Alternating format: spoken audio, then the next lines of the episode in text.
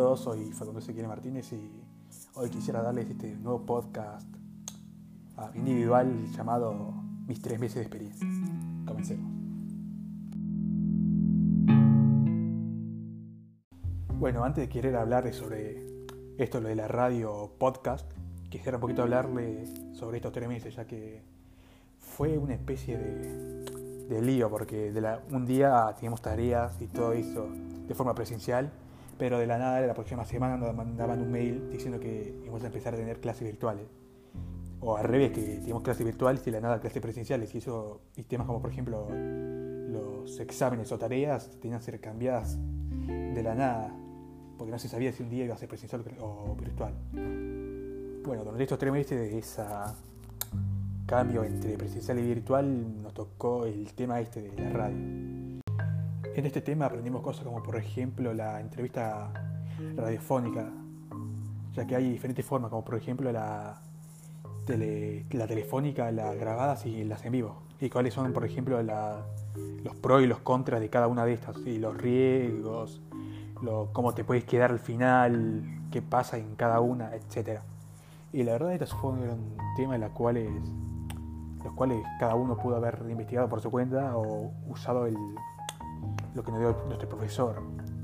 Yo en ese momento, al momento de hacer esta actividad, prefería mil veces utilizar la información que ya se me estaba dando porque tengo tenía miedo de, por ejemplo, en otra página web por ahí que no es tan fiable, usar esa información y, si no eres fiable, si no era fiable y me decía cualquier cosa, mi trabajo iba a estar mal y por lo tanto no, decidí arriesgarme. Bueno, y otra cosa que estuvimos viendo fue el podcast, el cual, bueno, aunque no fue muy hablada o más hablada que la radio, este pequeño momento en el que empezamos a hablar del podcast a mí me interesó. si a mí me preguntaban antes, ¿quieren un podcast? Yo te daba una idea más o menos simple de que es un podcast, pero no tipo, tan específico como lo que he aprendido. Y la verdad, saber la diferencia entre la radio y el podcast, que uno es más presencial y el otro es como algo ya guardado y puedes llevártelo a todos lados, fue algo a mí que me sorprendió, no que me interesó. Y la verdad también lo que me sorprendió de esto fue la cantidad de aplicaciones populares que hay sobre podcast, la verdad no me imaginaba tanta. Y también la cantidad de usuarios y la edad de estos usuarios los cuales consumen más podcast que otros. La verdad, fue un tema que para mí fue interesante. Bueno, si ahora empezamos a hablar de temas como por ejemplo de qué me ha servido estudiar todo esto, bueno, fue más cuestión informativa y bueno, quiero ser sincero, fue más como para pasear, pasar de curso, sinceramente no. Me siento un poquito mal por decir esto, pero la verdad, si hablamos en cuestiones como por ejemplo qué me va a servir en el futuro, será tipo más para tema de conversación, ¿viste? con alguien de la nada en una conversación están hablando de puras cosas y de la nada sale la idea este del podcast y la radio. Sería bueno decir algún que otro dato.